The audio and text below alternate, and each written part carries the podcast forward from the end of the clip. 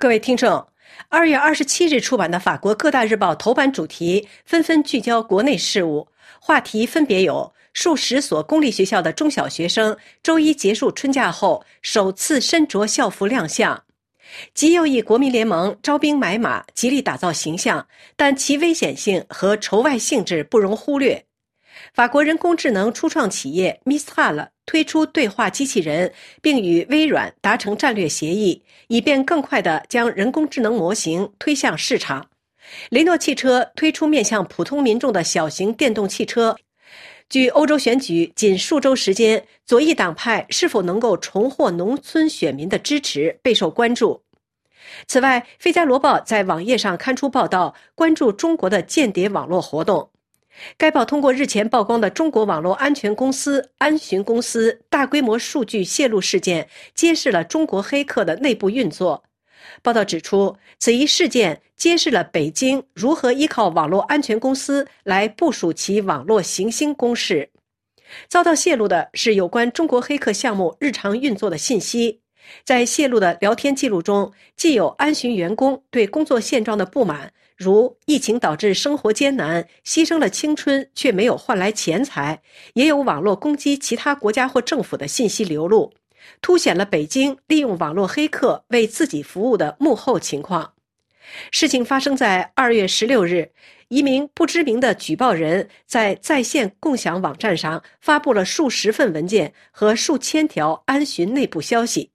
报道指出，这次泄密事件前所未有的揭示了为国家服务的网络黑客的内部运作方式，以及北京如何依靠一些名声并不太大的公司来部署其网络行星攻势。安巡公司由第一代红客之一吴海波创立于2011年，与中国人民解放军、公安部或安全机构有合作关系，并以销售代表的做法。展示其在全球范围的渗透能力，来接近客户。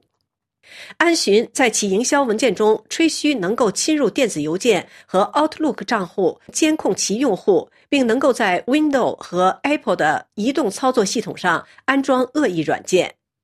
控制推特账户也在其操作范围。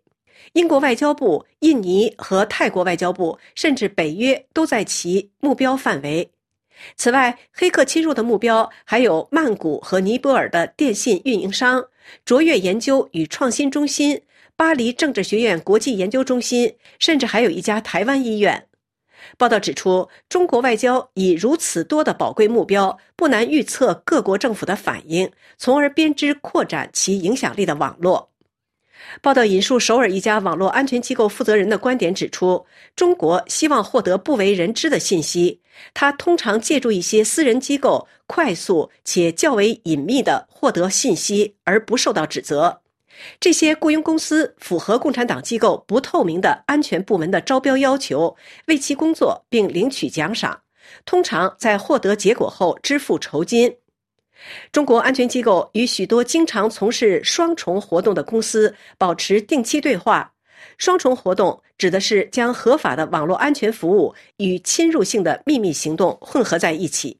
《费加罗报》指出，本次泄密事件发生在中美之间进行长期战略竞争的网络战愈演愈烈的背景下。二月初，美国中情局宣布摧毁了一个为中国服务的名为“福特台风”的黑客组织。此一组织瞄准的目标是美国的关键公共基础设施。